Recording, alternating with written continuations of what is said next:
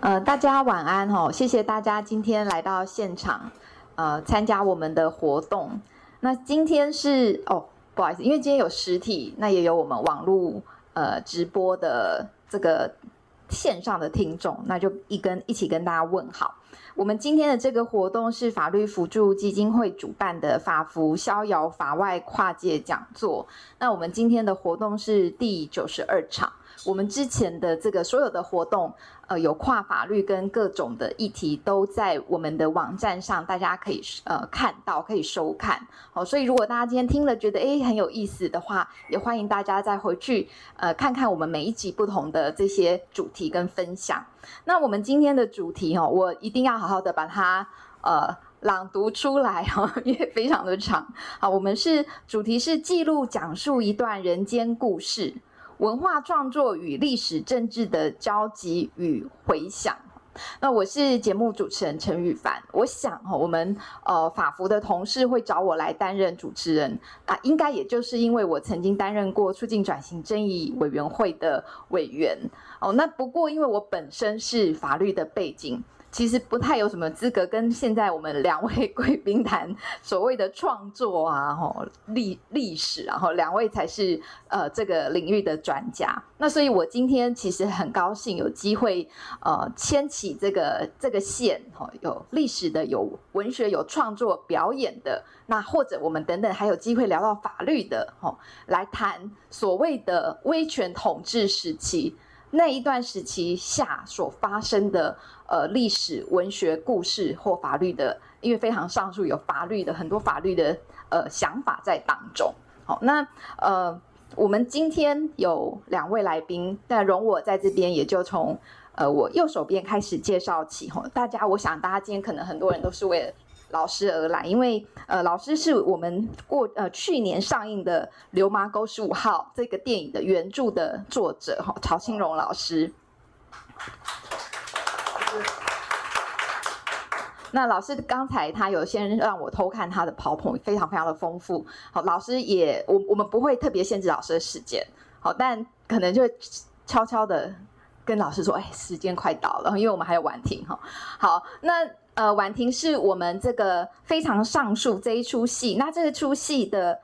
狂想剧场，好，他们有非常上述，还有岛上的最后晚餐这两出戏，都是我们沈婉婷婉婷老师她担任编剧。那我想大家呃真的很推荐，因为现在的那个非常上述在线上还可以收看，就是呃 Line TV，大家可以呃是付费的，但我非常推荐大家，很值得一看哈，因为它结合了呃我们两位受难者前辈的故事，那以及。在，他也运用了我们现在很夯的国民法官，让大家一起来认识这个故事后，在心中做出一个想法：是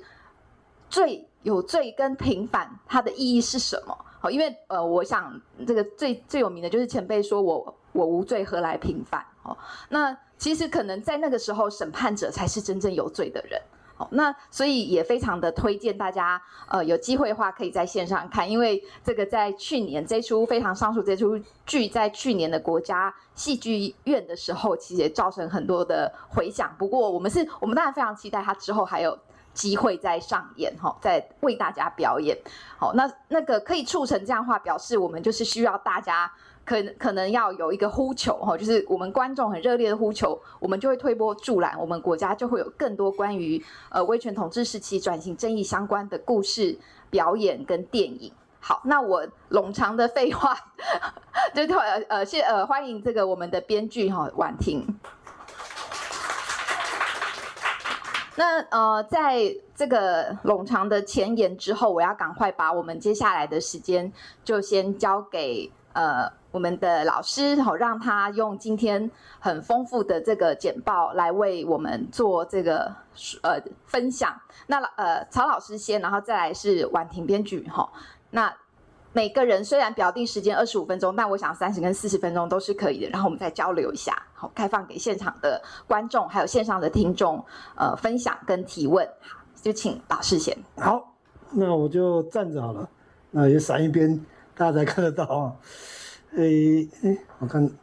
站这边好像比较不会挡。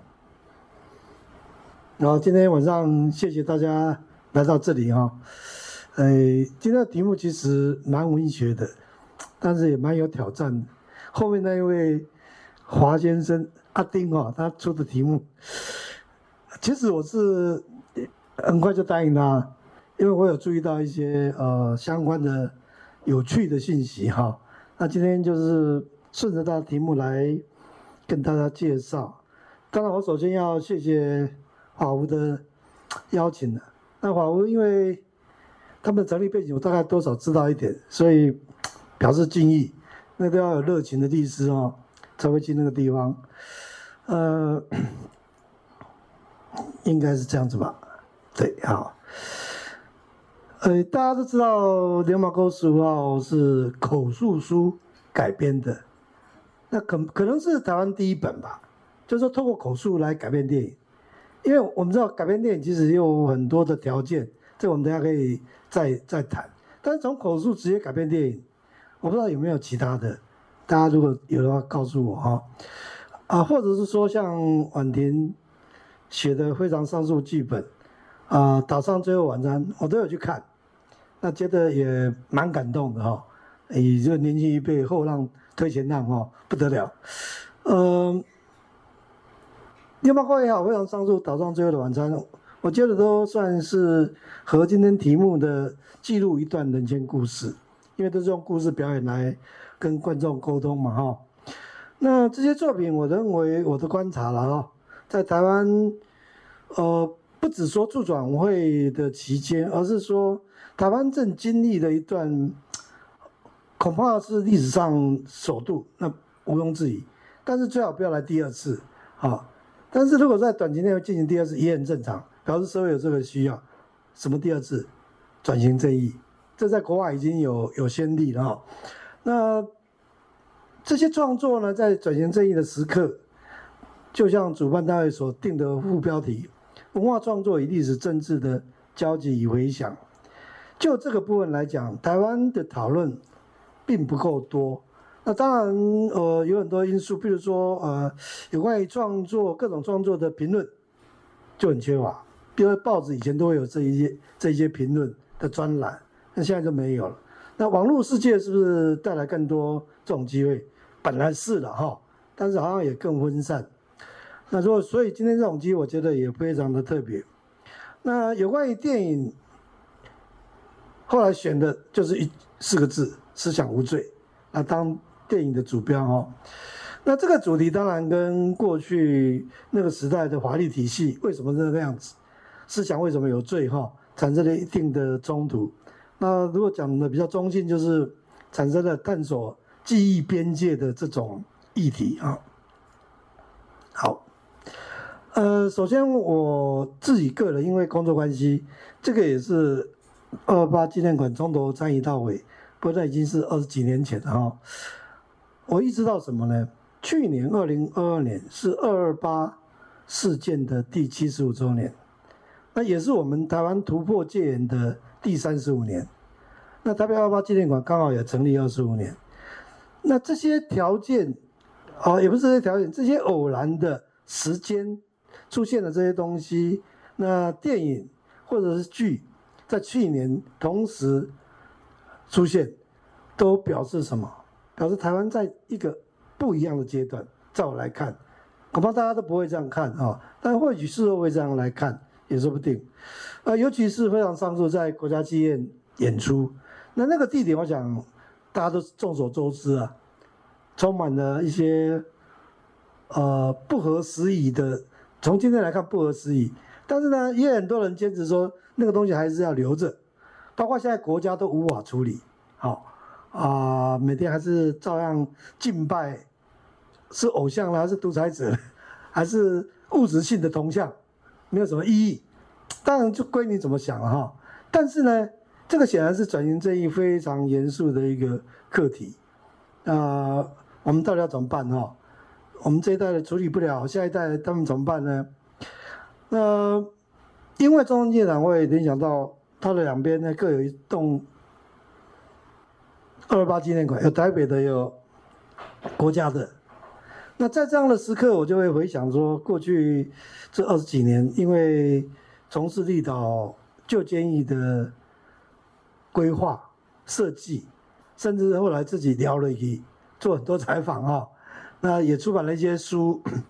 那回顾这二十多年来做这些工作，渐渐会发现会去关注说，哇，这十多年来的各类的演出，事实上蛮蛮多的了。只是说，它不是说在一个时段大量出现，而是陆陆续续出现。那也让我们看到说，台湾应该要进入一个不同的阶段。如果有这些呃作品，或是各种类型的，像有传记口述当然先了哈。那事实上也有漫画、音乐、音乐，甚至音乐剧、偶像剧、偶剧、偶剧也也出现了，儿童戏剧、舞台剧、电影，真的是繁花盛开哦。那这个是我们陆陆续续出版。那重点不是今天要讲的这个内容。呃，法无用这个专题叫做逍遥法外，在我来看，好像隐含着民间如果要从呃文化介入，其实就是文化创作了，用各种方式的文化创作来介入历史记忆创作这样的事情呢，其实作品一直在增加哈。但是呢，我们并没有脉络性的去整理出现了什么什么时段。它什么背景？那这些创作的呃背景是什么？也许等一下婉婷可以多说一点哦。那我想的是说，社会民主化之后呢，它需要很多的过对过去这些事情的理解，甚至一种感情的出口，尤其是受难者或直接影响的人或家属哈。那如果用从理性的情感，怎么样联系去接近这些历史记忆？呃，文化创作本身就是一个非常好的媒介哈。那这是过去我们参与立岛，不一定是我了哈，还有其他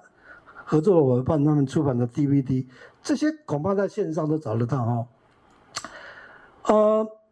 讲到这里，这些东西到底是不是文化介入法的体系下转型正义的工作？我们事实上也没有讨论。今天这个是非常难得的机会哈。呃，但就我所知。这些年大概十多年吧，也不是很久，十多年来这些啊文化介入转型正义时刻的各国的展演，等下我也会讲到这些书啊，非常的多了。那第一本恐怕是二零一几年的事情，所以不远。所以当这样我们去比较来看的话，你就知道台湾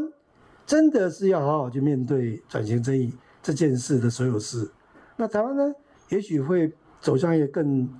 健康、更有民主抵抗集权的这种呃社会的能量啊、哦。呃，当然文献也说明了说，全球各地都有很多人在很多国家在面对这样的问题啊、哦，甚至那个讨论的内容议题也非常多。那右下角这一本是二零二零年最新出版的最后一本。这恐怕也是会可能会是有史以来最后的一本的口述书哈，啊，市面上可能比较少看到，因为它是人间馆出版的。好，那去年十月《流麻沟十五号》上映，那同时段无法离开的人，大家知道吗？大家都知道吗？你看，神大家都很关心。我就是看到这个照片哦，这是当我拍的，看到相近的照片出现在。无法离开的人的报道，我就很好奇，因为陈心怡我也认识，但是很久没有联络，没有想到他把立岛的这样子的展示场应用到 VR 里面，哇，我想也很期待了哈，是怎么样的展演方式？那应该是很厉害了，不然不会在威尼斯得奖哈。那这些现象让我觉得说，这是另外一波接近大众文化创作媒介诞生在我们这个时候。多数的人都认为我们政府做的转型正义不够，或甚至有人认为好像没有做，或是希望一招。不管怎么说了哈，恐怕大家都要认真去，尤其网络那么方便哦，去看看到底政府做了什么，那哪些不足，那民间做了什么？基本上转型正义不会只是政府的事了，是整个社会的事了哈。呃，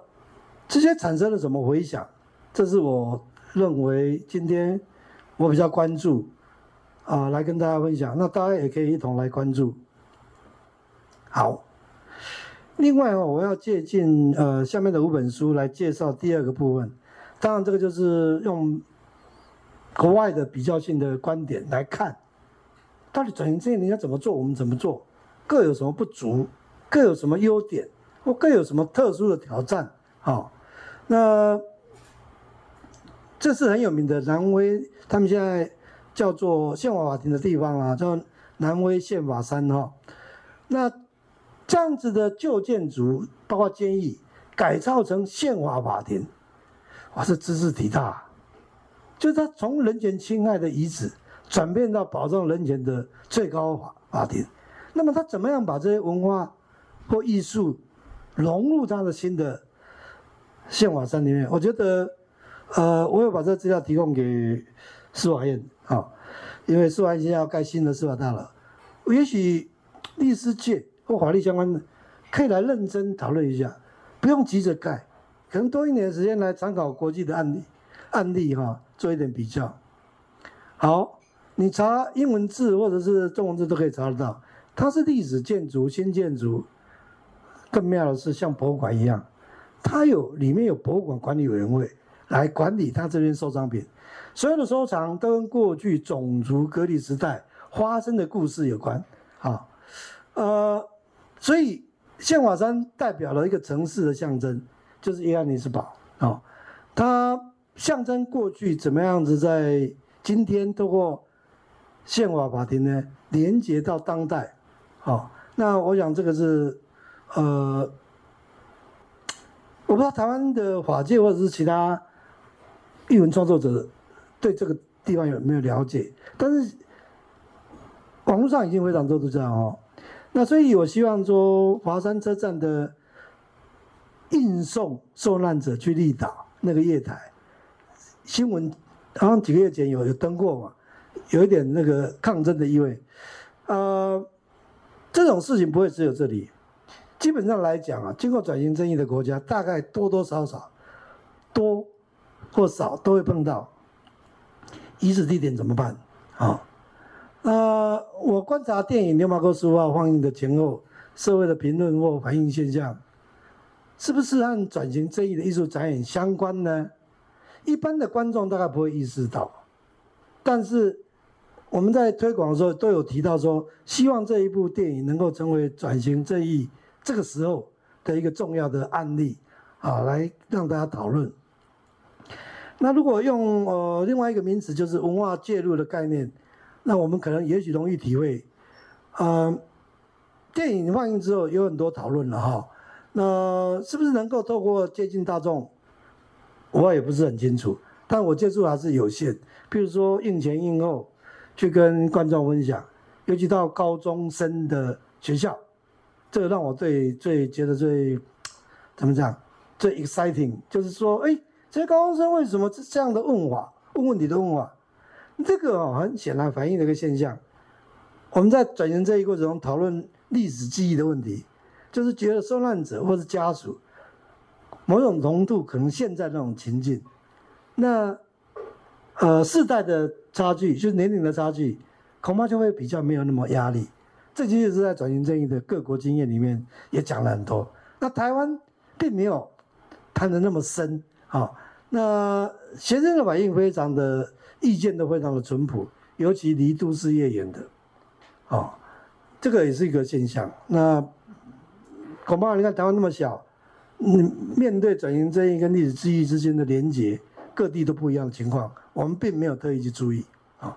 那大众媒介的方法是不是它法体系下的转型正义？基本上转型正义就是在法治的运作下能够改变一些，也是在法治的运作下哈。那艺术再现就不一定要这样子了哈，可以海阔天空，但是戏要有人看，恐怕也要跟主题做相当的连结。好，那不管非常上述或者是电影，都某种程度是文化介入的现象。那我说不只是逍遥法外的案例，是指这个总总的法务会的专题哈。呃，文化介入有时候会被视为是另行路径来促进转型正义，或促进你对历史记忆的了解，但是也会引起社会的批评，说你们乱做。哦，或者是，呃，摸不着头绪，这种批评也很多哈。好，但是呢，我要告诉大家，就是说，它并不是这样子。当然，作品好不好，那是可以公开讨论。那台湾显然面对的，呃，转型正义时期，不是没有创作，有，但是讨论不够多。那我认为《流麻沟十五号》口述书改编呢，算是记录一段人间的故事，但是我做梦也不会想到要拍成电影哦。所以刚开始要拍我，我也蛮紧张的，哦，我想说，哎呀，这我我我总有一点责任嘛，哈，因为故事是我记录的，呃，这个再说了哈，呃，基本上这个是记录成分多于创作，《流麻沟十五号》是透过其他的改编剧本的人去写的，而且经过两个阶段。那我比较好奇是说，狂想剧团为什么有办法透过《流麻沟十五号》创作了《岛上最后晚餐》？其实我看。有一点连结，但是好像又无关，但是戏好看，啊、也有很多议题哈、那非常上述是更更直接的，两位受难者也上场参加演出哈、这个其实值得我们自己自我介绍给国外，说我们曾经在转型正义的时刻有这样的书，呃，唯一的办法是台湾网站的英文推荐太少，或英文书写太少，啊、哦，呃，两者都可以说是某一种文化介入了哈。哦这个就是今天我讲的第一部分，我不知道讲多久了，已经已经已经十五分钟了吗？好，那我赶快进入第二部分哦。第二部分哦，其实不用讲太多，就是大家知道有这件事。譬如说，第一本二零一四年转型正义的艺术，暴行后的文化行动主义和记记忆。一般来讲，研究室的论文出现都是因为有案例。或实际的问题要解决，那各国情况也不一样啊。那这本书呢，考察了转型正义与之相关的艺术实践之间的关系。艺术包括了戏剧、文学、摄影、电影，里面都谈到了啊，以成为了解转型正义情况中面临的问题，以及冲突和大规模暴行引起其他问题的不可或缺一部分。像台湾白色恐怖二八，你要说是冲突或是大规模暴行吗？好像还要更细腻的来说哈，但是这个都是一种共用语了哈。就像转型正义原来不是在英文世界也不是一下就成为定论，可是渐渐大家就开始用啊，不然转型正义在英文世界好像是大概一九八零年代晚期就有这种案例，但是没有一个具体的转型正义这样的词来用，有人用这样，有人用那样子啊，这个也有也有一些研究了。那当然这里面的案例也不少，包括。阿富汗像这样新进的案例，哦，当然卢安达是因为电影很多人知道，而且杀戮非常严重啊。或像北爱，北爱冲突很久哈，那柬埔寨也是杀戮非常严重啊。那第二本，这个就更深了啊，这个是非常戏剧的，它的题目就是戏剧性黑暗理由和伦理观点，他者缺席。其实讲白了就是说，有一些展演在相关转型正义的台湾称为不义址的地方演出，或者是借由那样的故事来演出产生的戏剧，怎么跟观众作为一个沟通的工具？好，那这个就非常专业哈，他是用伦理学的角度来理解观众扮演的角色，观众要扮演什么角色？但在戏剧的讨论里面。观众其实是重要的，怎么让观众融入戏里面？不是戏好看一样而已，是怎样产生互动？那转型正义的历史记忆的这些课题，牵涉到这个部分更多哈。那它这里包括了萨森豪森是呃德国东德这边呢接近西德的一个集中营，现在当然都是柏林的旅游纪念地了哈。奥斯维是波兰嘛哈，打好在慕尼黑啊。或者像呃越南的战争坑道，现在变成旅游地，那在那边也有展演，好、那柬埔寨刚刚也讲了哈，呃，他的呃，一般我们讲就都市人嗯的中中一开这是一个学校跟屠杀场，哦，那早期呢，他把那个头骨都在那个展览场里面布置，这个。照片呢，在全世界引起很大的轰动哦。其实，在台湾当然没有这种经验，在中国古代恐怕我们的知道的也不多，是不是有？这个很奇怪，这个跟西方信仰有关呐。像现在很多这个有些教堂也有这些展示哈。好，那这一位作者呢，他另外有一本新书是二零二一年的，那这个更深了哈，这就不多讲，只是让大家知道一下。好，第三本是转型正义中新批判空间，那这一本呢进入到艺术跟性别记忆之间的关系。所以呢，它里面有国际法、政治学、社会学、历史方面的贡献者的作品。那研究空间跟时间的问题，它解释了冲突后，其实就是民主化前的哈，冲突后和威权国家反应的新趋势。呃，台湾从历史上来看，呃，不管是叫威权或者是独裁，走进了民主时代，过去的历史。要怎么办？你很直接面对，就是历史怎么重写啊？对不对？你认不认？认不认？呃，认承不承认过去的历史发生了什么？还是要继续遮遮掩掩？还是继续呃打混战？我们从来没有这种经验。那我想，我们不是分颜色了。如果我们现在这陷于就是陷于这种弄不清楚历史的时代，恐怕。不是民主社会的一个正常现象啊！那这研究也就是为了这些，让民主走得更稳固的一个一个态度吧。好，那这里你看又有更新的案例，因为它已经是二零一九年，有阿拉伯之春，有呃这里有有有谈到南非宪法三、伊拉克、利比亚、叙利亚都进来了啊。好，呃这一本书专门谈宪法三的案例。他其实透过也是透过口述采访了很多人，那因为宪法上的案例太在全球来讲太特别了，啊，它到底是什么样类型的？呃，你说它纪念地又定义不准，说它是遗址，它又是一个新的使用，所以它等于综合了呃文化遗产界的遗产的这样概念，有过去的，有现在的，有未来的，有正在使用的，正在使用就是宪法法庭嘛，好。那种种呢，已经发展出新的方法，甚至牵涉到文化外交。为什么会这样子？因为这样的标的啊，都成为南非介绍南非民主后的处理过去的经验。那在宪法三这样的地点是最好的展示地方。台湾有没有？不一定是人间博物馆哈，如果人间博物馆要也也有多很多要。要做得更好才有办法哈。那这样的案例其实它也是不久，大概十多年前开始，那经过一样经过讨论说，哦，这个地方当成宪法法庭，可是艺术怎么放进来？就有人去想，好像包括那个断臂的那个什么，那个那个那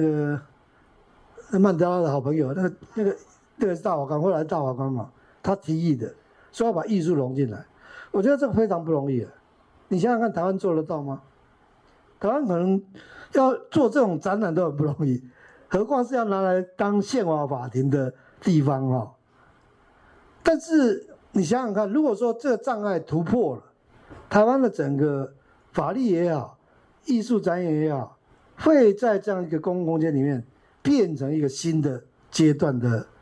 呃，不一定是展现，但是是一个非常瞩目的标的。那会变成台北的一个另外一个观光景点哈，就像刚刚我没有讲的，你看那个刚刚的西西西那一本，他他用黑暗观光，就是因为很多黑暗观光，所谓的黑暗观光的点都在做展演，这件事会我们怎么去理解啊？其实立岛也有在做，但是基本上大家都不太关注哈。你知道吗？立岛有在做。好，第五本。这进入了更、更、更什么、更细项的问题，但是很重要的议题了哈。性别、转型正义及纪念的艺术。诶，纪念的艺术啊，这个也是中文语语语境里面没有，就我们讲话的那个 context 里面没有这种东西。但是我换成英文的可能会比较清楚，就是说，因为有一个字叫做 memorization，就是纪念化，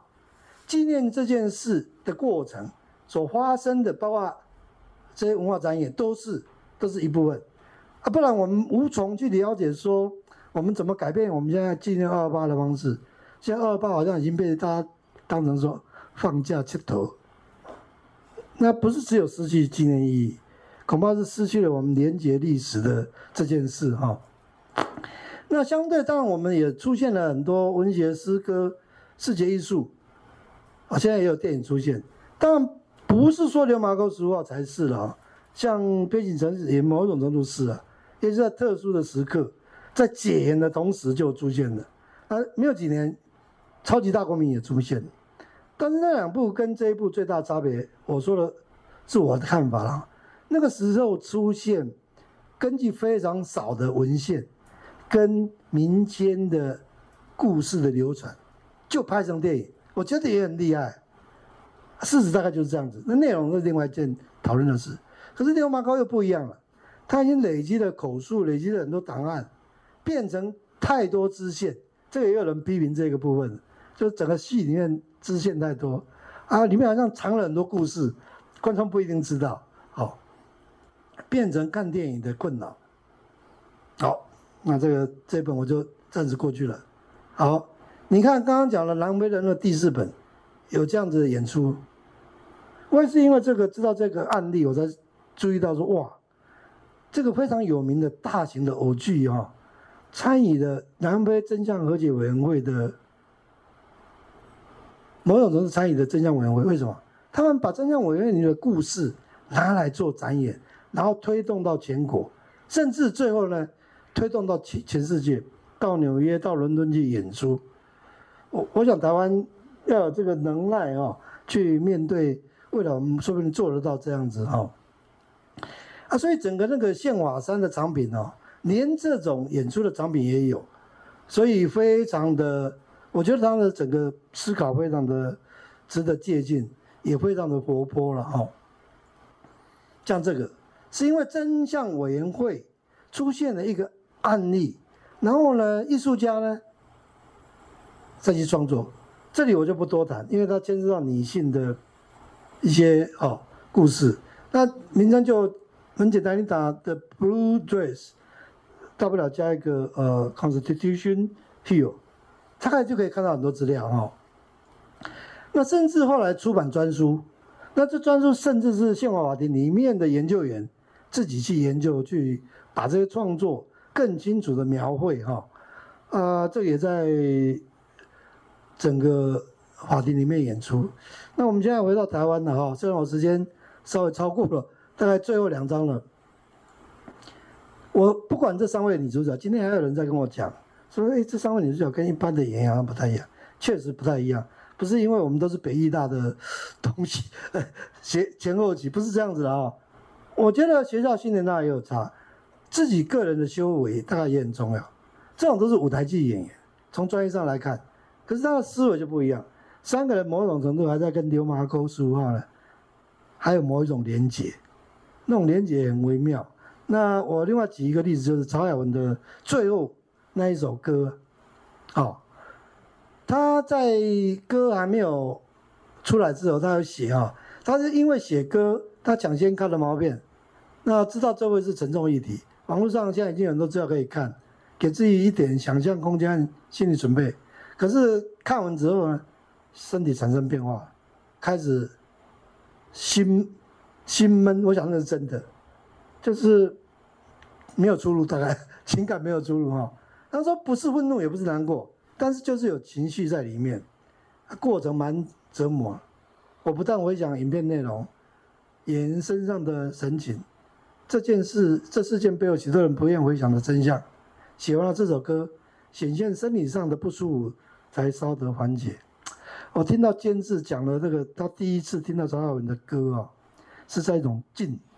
呃，在一种呃处境里面，曹雅文是。自己写，自己唱，所以还没有毕业，那就先传给那个我们的监制张永昌。那张永昌跟我形容说：“哦，他一听到就起鸡皮疙瘩，因为后面还有很多背景声音，比如说隔壁的炒菜声啊，猫啊狗的叫声啊，然后在听这一首歌哈、好，那现在牛麻沟正在国外推广哦。礼拜天刚从日本参与了两场特映回来，那他还参加过鹿特丹、瑞士、意大利，呃，好像这个月底吧，在韩国泉州。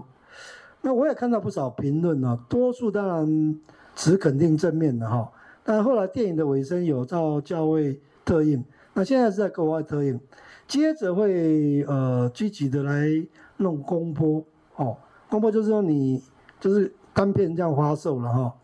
那社会会有什么后续的回应？其实我的想了解社会的回应，就是说社会大概你有没有办法透过这些大众的文化媒介去跟历史做接触，这个才是电影最早的目的。我想这个也是姚文智勇于投入的一个初心了哈。呃，文学或其他形式的公共历史，尝试将主观维度融入历史感知的尝试。这大家应该看得懂吧？不管是电影或看剧，都会有这种感知吧？啊、哦，面对过去，被视为开放社会，我们现在当然是开放社会，持续的过程，而不是说转型正义促转会结束就结束，什么事都结束，不会哈、哦。呃，那这种过程中呢，也会有各种所谓的竞争性叙事。什么叫竞争性叙事？有人否定二二八，有人否定白色恐怖。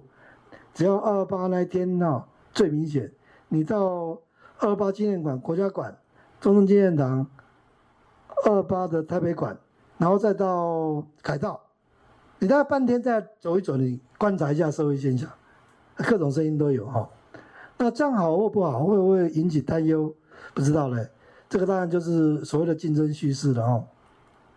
那么有人在重塑我们社会对自己文化的理解啊。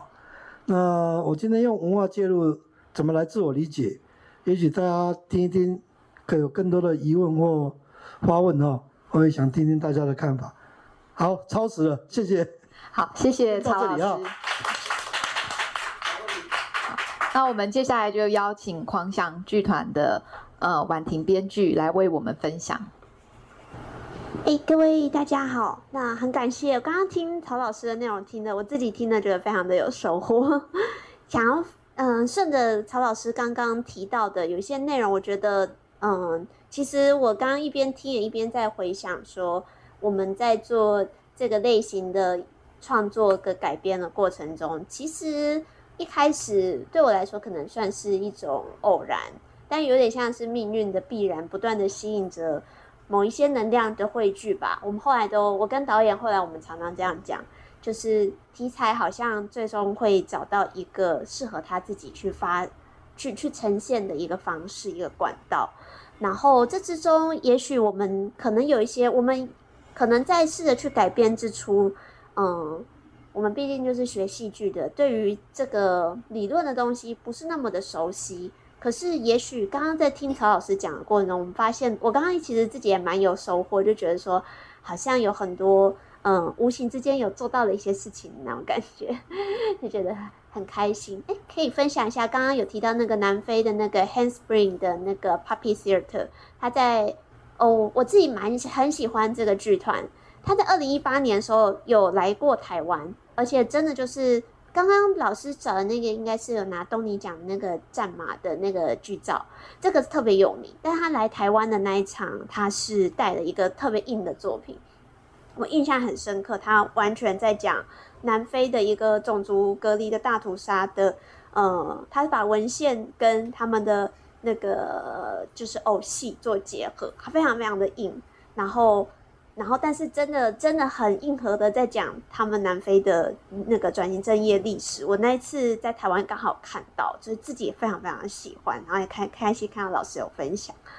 好，那在开始之前呢，嗯，我先简单介绍一下我我今天会来跟各位分享，其实就是老师刚刚有提到的，呃，非常上诉，也就是在去年有做过第二次的演出的这个作品，然后还有。在呃之前剧团也有根据曹老师的作那个《流麻沟十五号》这本书去改编的另外一个舞台剧啊、那个作品我们取名叫《岛上的最后晚餐》。这两个作品可能我我等一下会想说，我可以先从以时间序上来说，我可以先从岛上的最后晚餐来跟大家做分享跟介绍。然后，嗯，好，我先跳到岛上的最后晚餐。就刚刚在听听的过程中想，想我想说，哎，我有点想要改变一下原本设定的顺序。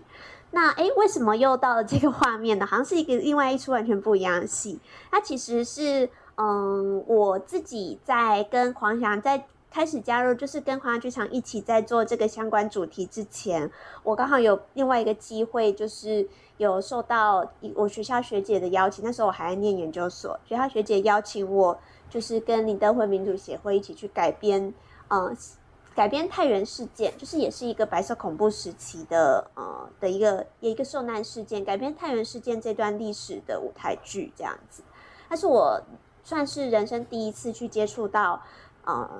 这种可能白色恐怖的历史，然后我第一次亲自去接触到，嗯、受难者当事人，因为当当时在整个太原事件后来有还蛮多。有还蛮多人幸存的，那我们后来都有去做，对于这些当时的受难者的阿公们有去做很多的口访。那是我第一次去处理这个议题，然后那个时候我自己其实我自己一直都对于二零一六年做的这一个作品，我自己非常的不满意，因为那算是我自己第一次去处理这样子的主题，然后也是第一次去处理到说。嗯，有争议的历史，以及没有被写明在所谓的官方历史上的那些个人历史，也就是口述的这个部分，我们要怎么去面对？然后面对它，然后去转化它。我觉得在我的第一次尝试的时候，我自己是非常的不满足的，因为最后我觉得我能够去呈现出来的角度跟我的观众有落差。就刚刚老师有提到说，观众其实是呃，在剧场工作里面，我们非常。我们非常非常注重的一块，我真的觉得很感动，因为其实观众，我们其实做创作的过程中，常常最苦恼、最困扰的就是我要怎么跟观众沟通。那我自己在处理这个作品的时候，我其实觉得留下来还蛮多遗憾，所以一直到后来就到了二零一八年，嗯，刚好就是狂想剧场的导演俊凯。他今天原本要原本会过来，但可惜他就是身体的关系没有办法跟我们一起在这边。但是刚好就受到狂想剧场俊凯的邀请，那刚好嗯，其实也是因为在那之前，狂想剧场有另外导演有另外做了一个也是跟白色恐怖的这段历史有关的另外一个作品，所以他后来去接触到老师的这本书，那个《流麻沟十五号》这本书，然后他就一直有一个有一个悬念吧，他非常非常想要。不知道不管怎么样，就是没有一个预设立场，但只是非常想要去做这个改编。然后那时候刚好我也是，就是一些因缘际会之下就被推荐，就哎就跟导演一拍即合。那我们就觉得说好啊，不然我们来试试看改编这个这个作品。那这个后这个这个作品就是我们后来岛上的最后晚餐这个剧这个剧本。那其实看当当下单纯看过去的这些留下来的剧照，其实很难。嗯，我觉得自己是蛮难。如果说可能我放了十年再回过头来看，我已经忘记了我的创作历程的话，我可能会觉得我很难跟嗯，就是很难跟白色恐怖的这段历史去做连接。那其实，在那时候去做改编创作的时候，我们也一直在等于是那个时期的剧团，就是我们创作团队。我们自己面临的可能自己心里比较大的课题，当然就是想要跟观众沟通。因为我在做那个前面一个创作的时候，也就是太原事件这个改编的时候，我自己有一个，嗯，刚好是一个跟我差不多年纪的朋友，然后那个时候可能相关的作品还没有那么多，然后那个朋友他只是单纯他对做他对题材并没有兴趣，他只是基于他。想要看我写的剧本，一个支持的心情来到剧场看，但他看完之后，我当然是说去问一下，说，哎，你觉得怎么样啊？可以给我一点建议吗？哎，结果我的那个那个朋友就说，哦，我是我我觉得他们很可怜，可是我觉得我不知道为什么要看这个故事，到底干我什么事？对我我其实听完之后觉得。我自己是嗯很很内疚的，就是说，我觉得但那个我们去访问的这些前辈、这些这些阿公们，他们非常的充满信任的把他们的故事交到我们的手上，交到我手上，然后希望我能够好好去做。可是我觉得，就算我好好的去写了一个剧本，然后能够好好的去好好看的把他们的故事演出来，这个都还是不够的，因为没有真的跟观众沟通。那可能也许知道故事的人看他们是很感动，他们会结束的时候跟我说：“婉婷啊，你做的很好，很感谢。”但是，嗯、我听到跟我同年纪的观众看完的时候，他的反应是这样子。那对我来说，我觉得我就是没有把事情做好，我没有完成我的工作，我的那个工作费我领的那个心心非常的心心里的心有余悸这样，所以他其实就留下我一个悬念，就是说我假设我有机会再一次处理相关的议题的话，那可能对我而言，我第一个最放在最前面的事情是我很想要可以。至少，嗯，能够跟更多的观众去聊、去沟通，我们可以好好透过看戏这件事情，我们来了解这个主题。所以在岛上的最后晚餐，在开始去想要怎么改编的时候，嗯嗯，很快就跟导演导达成共识，就是导演说他在这一次的作品里面，他的期待，他也不是想要，嗯，直直接去把里面的人的故事。直接改编放出来，他也想要去寻找一个呃跟这个时代沟通的方法。也许说，我们那时候把我们的目标 TA，也许是放在可能是跟我差不多，我这个二十那时候二十几岁的年纪，或者甚至比我更小，可能国高中甚至更小的小朋友，我们都想要让他们看这个故事的时候，可以觉得这一段历史不要离我们这么远，然后我们可以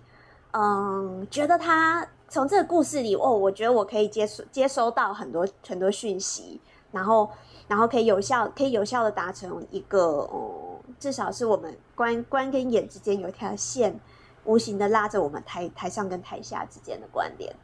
所以后来，其实我后来最后把它这个剧剧情的设定就没有放在那个时空，我把它放在一个等于是我们当下时空，也是。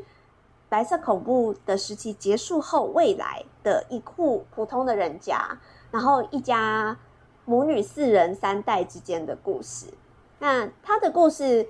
其实他的整个故事大方向呢，就是在讲这一家四口，奶奶跟妈妈，还有那个两个女儿，这是一个没有男人的家庭。然后哦，这是首演那一年的时候，我们画，我们找了一个插画帮我们画的那个主视觉。他其实这一户人家，他是一个比较特别的家庭，就是设定说他是一个纯粹是女性的家庭。这个这个家庭是男性缺席的，就是奶奶的，就是爷等于爷爷早逝，然后妈妈其实妈妈没有正式的婚姻，所以再加上两个女儿，他们是这样子一家三代的关系。这一家三代的关系，四个女人一台戏，大概会怎么样？大概其实也就是吵吵一些家务事，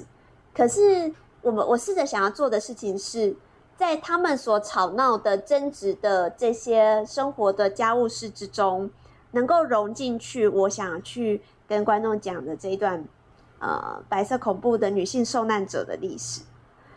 所以他的他的开头，他就就是说，嗯，阿嬷很普通的一个晚上，很普通的一个晚上，阿嬷在家里跌倒了。然后，哎，结果他就要去医院嘛。可是家里的人都都没有其他人在，于是医院就联络了孙女，啊，孙女联络了妈妈，哎，就最后一家人都回来了。他们就开始怪东怪西，就说这个你看你自己一个人住也不好，这也不安全。那你要不要把这个老房子卖掉啊？我们一起住，就是去跟搬去跟妈妈住啊，我们也比较好照顾。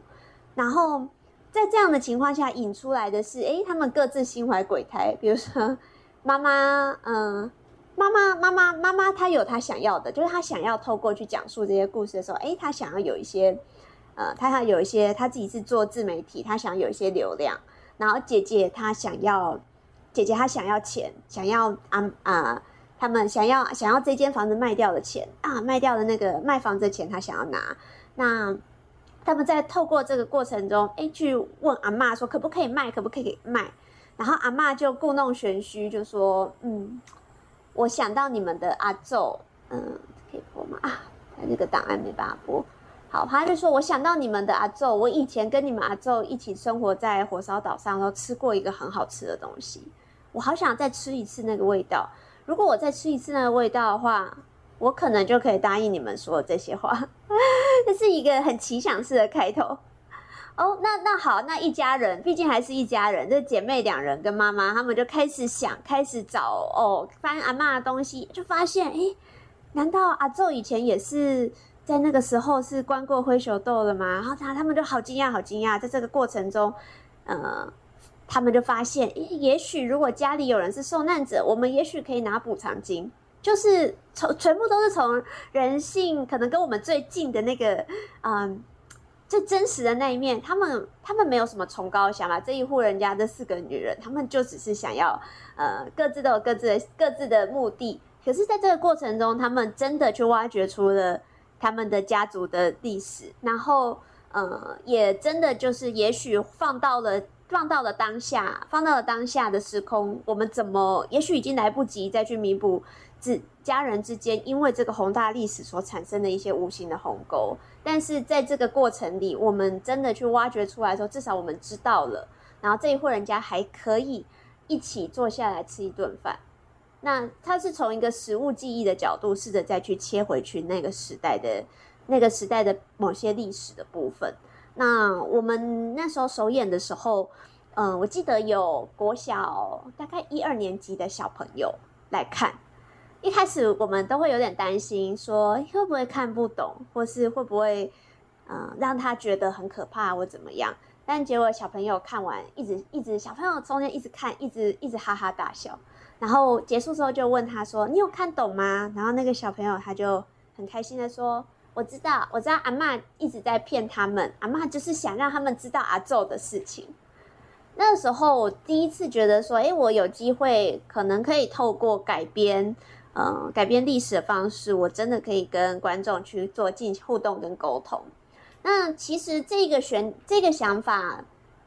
试着想要透过这。透过我们嗯写剧本，或是说演戏这件事情，透过舞台剧这件事情来跟观众互动的这个悬念，大家就到了隔一年，然后是二零一九年的时候。那其实我们也不是刻意的去选择题材，它就有点像是题材，它不断的找向我们。因为后来在当一年的桃园的甜玫瑰艺术节，就嗯当时的当时的策展人耿一伟老师。他就他就来跟我们说，就来跟剧团说，嗯，有一个他以前的老师杨碧川先生，他以前也是白色恐怖的受难者，他这个他们的故事很有趣，那要不要来聊聊看他的故事？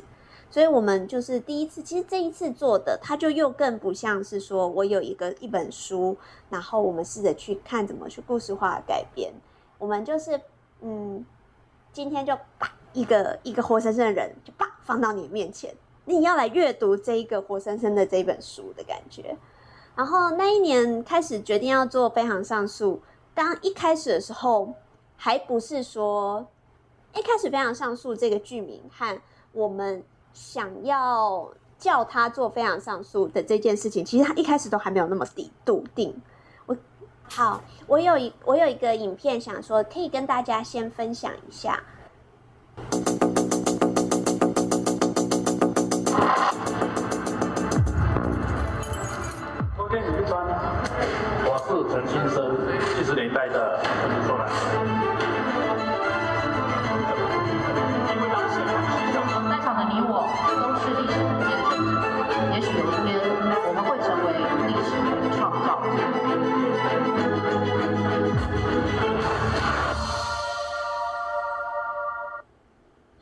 是刚刚，就是这是去年在那个国家戏剧院，我们做过第二次演出的《非常上诉》的他的短。宣传的短片内容，那刚刚其实是想跟各位分享，就是介绍，就是我们在这一个作品里面去跟我们一起邀请参与演出的两位政治受难者，一个是杨碧川先生，刚刚提过杨碧川先生，然后另外一个就是陈清生先生，其实也是跟老师非常有缘，因为我们也我后来也有参考那个《谎言世界：我的真相》，也是老师写的，对，那那个这两位政治受难的前辈，政治受难者前辈，他们。呃，在那一年度的时候，我们邀请他们进来，就是依照他们的故事，要再去进行舞台的改编跟创作。那其实，在做这件事情的时候，也是跟遇到当时，嗯、写岛上的最后晚餐一模一样的苦恼，就是我到底要采取什么样的角度再去切入这个故事。嗯，其实直接把这两位的故事讲出来，都已经非常的精彩了。因为其实每一个政治受难者，仔细去了解他们的故事的话，他们，哎，没有，就是他们的故事，其实都人生，其实不管是他们当初可能被抓的案子，然后到后来他们怎么在狱中的生活，然后到他们后来的，到他们后来出狱之后的人生，都，嗯。到他们后来出狱的人生，其实每个人都非常的精彩。但是单纯的，我觉得单纯的去讲这件事情，嗯，单纯的去把他们故事演出来，可能又会落入可能自己我自己在处理第这个作品这类型作品的时候，我自己的第一次遇到的那种，呃，不满足，就是说，我觉得我没有真的成功的跟观众去讲，跟去沟通到。那其实还是再回过头来去思考，怎么跟观众互动，怎么跟观众聊我们今天要讲的主题的这件事。所以刚好，嗯、呃，杨铭川前辈跟陈金生前辈这两位，他们这对于我们这两这些晚辈来说，他们其实象征的是我们所知的那一段那段时空的那个那段历史的两个很不一样的典型。因为每两两个人坐下来跟我们谈谈他们的故事的时候，起手式就非常不一样，就是像。嗯，杨碧川老师他，我们都叫他川伯，就是川杯啊。他坐下来，他就跟我们说：“我我本来我是真的政治犯，我就是要搞革命。我那时候我就想要颠覆国家，我被抓就是就是只是只是刚刚好而已的那样的意思啊。对，那但是陈金生陈金生老师他是陈金生。”蔡金生，我们叫他生哥。生哥他在一开始跟我们呃互动前，我们是先在网络上有读过。嗯、呃，我记得那一年是嗯、有一个新闻，就是那年是总统总统有颁布那个那个除罪的那样仪式，除罪仪式的时候，我印象蛮深刻，就是说在新闻上看到那个生哥，他就是新闻就写说，生哥他就走上前，然后跟总统说，很感谢总统做的这一切。那不过。我要拒绝这个除罪，因为对我来说，我本来就没有罪，那何来除我的，何来除罪一说呢？所以哦，对我来说，当初我们创作团队看到的这看到这个新闻，然后开始去想象我们即将去接触的这个人的时候，留下的一个蛮蛮强烈的震撼。第一，他跟川博他们是两个非常不一样的典型，然后再来第二就是说，哎，他提出的这件事情，这个想法。对我而言，会让我更加的去思考罪跟法之间的关系。那后来生哥也进到这个团队里面。那我们第一就是希望说，呃，也许我们希望可以透过并列这两位前辈的故事，首先最根本的一件事就是希望跟嗯、大众去聊说，哎，其实政治受难者的光谱是非常非常的的多元的，它不是可能我们一般呃表面上。比较常看到的冤假错案的那一型，那可能其实还有很多不同的政治认同，很多不一样的案情。他们，但是这些人都是政治受难者的话，其实我觉得这也是我后来在跟、在跟、在在用透过作品跟大跟观众互动的时候，最常被问的一个问题，就是说，大家大家会，大家其实都会问说啊，他们真的无辜吗？那那哎，那如果不是无辜的话，那有有些人感觉就真的做了那些事啊，那怎么办？那我觉得，其实我在透过这个作品，我也试着再去找到一个方向，去理解那个时代到底是谁错了的这件事情。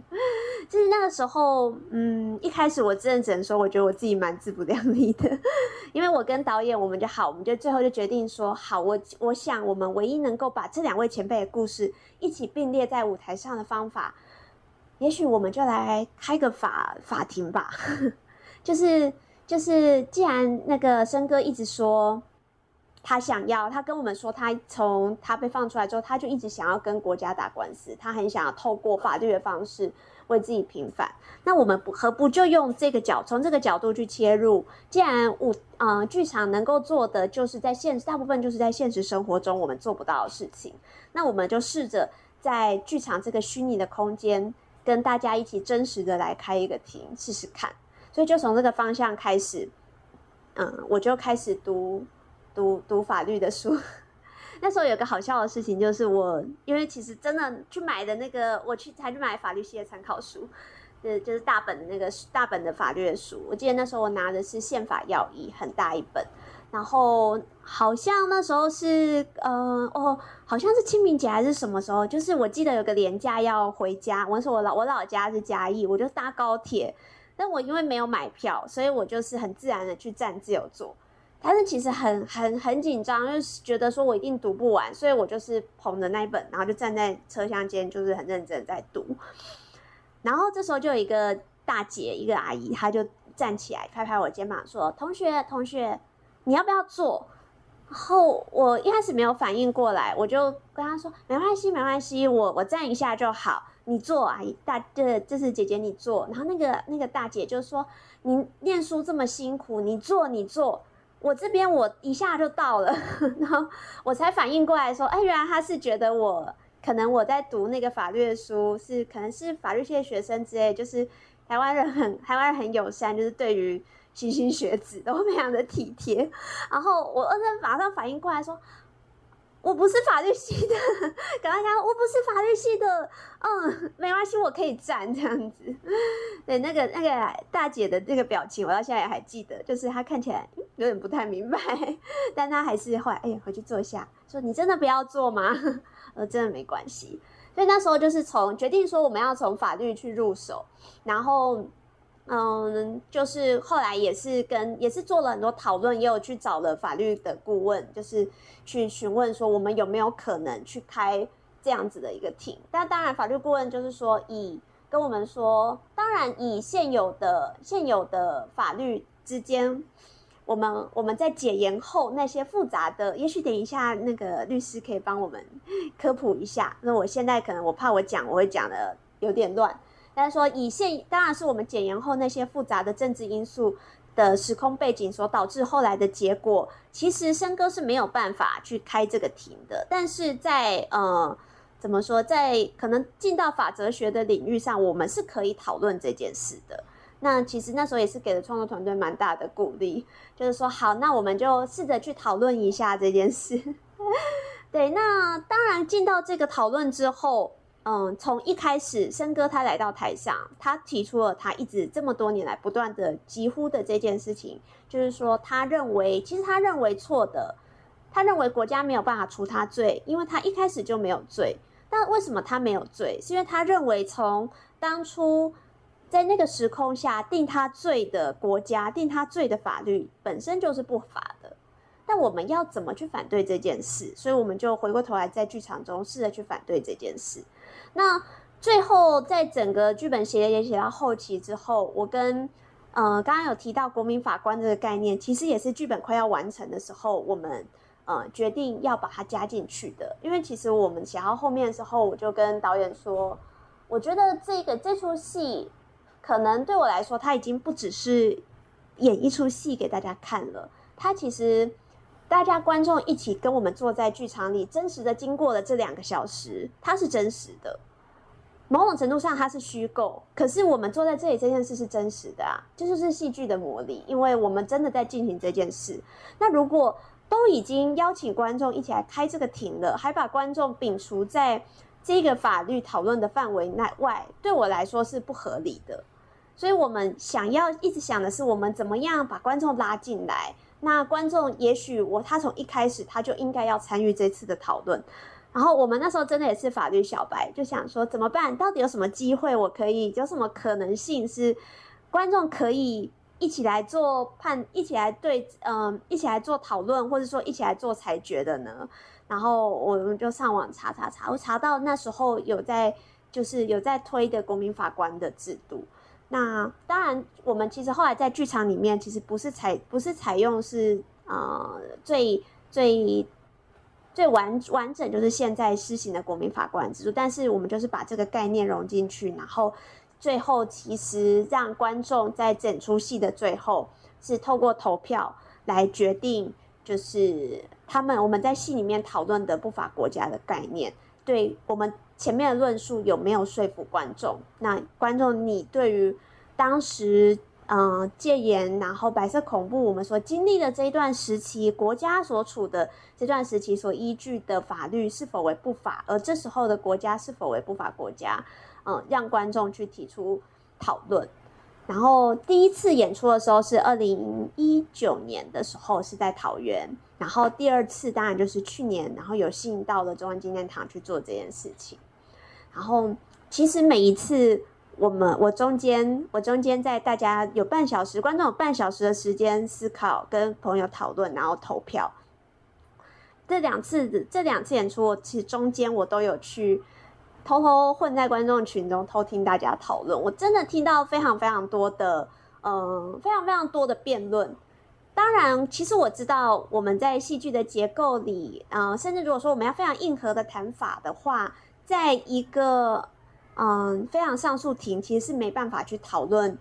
当时的国家体制是不是不法国家的。有有人有一些，我有听到有人去反对这件事。那我知道这就是戏剧我们没有办法去跨越的某一种现实的障碍。就是我们当然我们随便我们我们好像随便写写都可以，但是至少嗯，在这个空间里，我听到一些可能有些有对本身对法律了解的人，他们会开他们跟他们身边的朋友去解释。去讲我们讲述说，哎，前里面刚刚听到的论述是什么？为什么大家要讨论这件事？那我听到这样子的讨论，我也有听到说，也许他不是那么熟悉法律的，但是他了解这段历史，他跟其他的有其他专长的观众，他们互相的去辩论，然后甚至产生了对原本的动原本原本认知的动摇。那这个过程，我觉得可能是这出戏对我对对我来说最重要的，就是我真的，我觉得我真的可以，嗯，也许也就是我跟前辈们一起，我们一起去跟观众讲一件事情之后，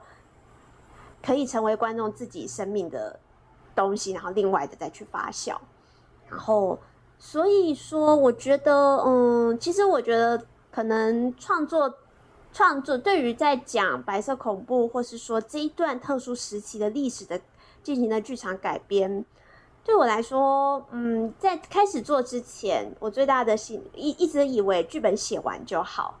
剧本写完戏演完，我的任务就结束了。但是实际这几年参与到这一个这么多人一直在参与的这件事情，这个这个运动，这个任务的。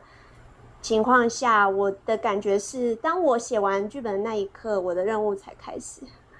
嗯，就是今天也是想跟大家分享，就是过去在创作这两个剧本的一个心路历程，这样子。然后也很感谢各位，也感谢老师。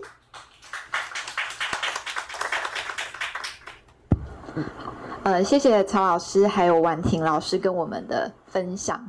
呃。诶，因为两位老师的这个分享，其实也很多，呃，带起很多我，呃，过去两年，呃，促转会是去年五月结束，那我是在里面工作了两年，呃，有很多这两年工作上的一些回想，呃，包括太原事件，其实一直，呃，太原事件始终都没有平反，然后是在促转会结束前，呃，那一年，好，就是我们平反了。那我印象很深刻是，呃，因为他们呃太原事件的五位前辈，其实就是当时当场被逮被抓捕到不久，很快的军法审判就枪决了。那呃有呃有好几位，其实他们那时候都还是单身。那其中有一位前辈，他们有留下第二代啊，呃，我记得就是我们后来有跟家属说，呃。我们有平反太原事件，那家属给我，他问我的第一句话反而是说：“哎，那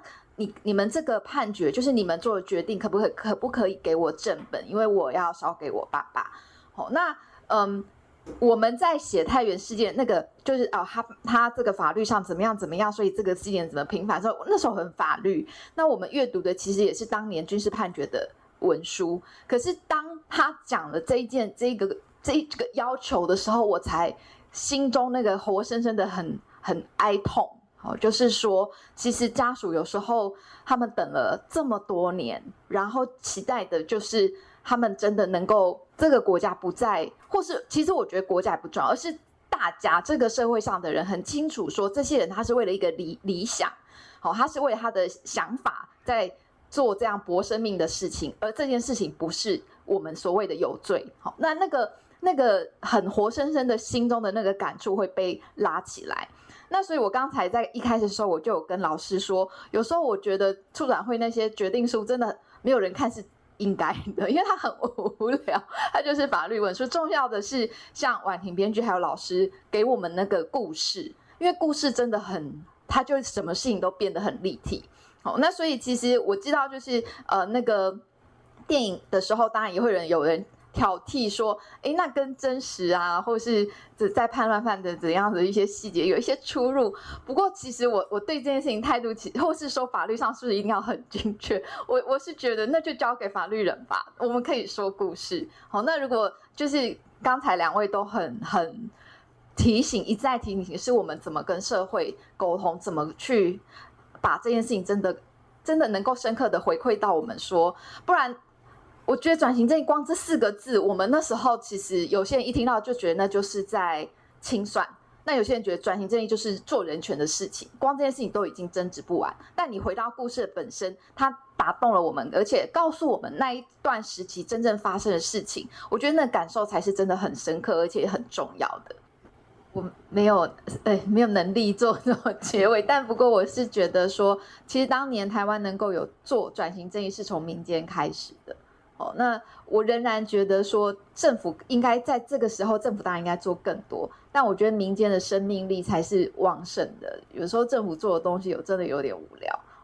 所以他可以诶。鼓励有一些甚至而且很丰富的这些文化创作，那文化创作也不分国界，所以老师呃带来很多国外的案例，会给我们新的刺激。然后表演会让我们刺激我们去思考，因为两位前辈的戏呃的人生活生生的就在我们面前，我们看了之后就会有很多丰富的感触。那所以我还是会觉得说，诶，虽然去年五月的时候我是有点沮丧，因为促转会结束。的当时，我们真的会觉得好像这件事情就要告一个段落了。但不过，我觉得二零二二年真的发生好多转型正义的事情，又让我会觉得说，其实我靠我们在就民间还有大家这么关心这个议题，然后这件事情不可能那个火苗不可能就这样熄灭。那今天也真的非常谢谢两位老师，超老师还有婉婷编剧。呃，带给我们这么棒的分享，然后我们真的也有跟我们的听众 有一些往来，可能不是很时间很够的情况下，不太很多，但非常谢谢大家今天很宝贵的回馈，谢谢大家，晚安。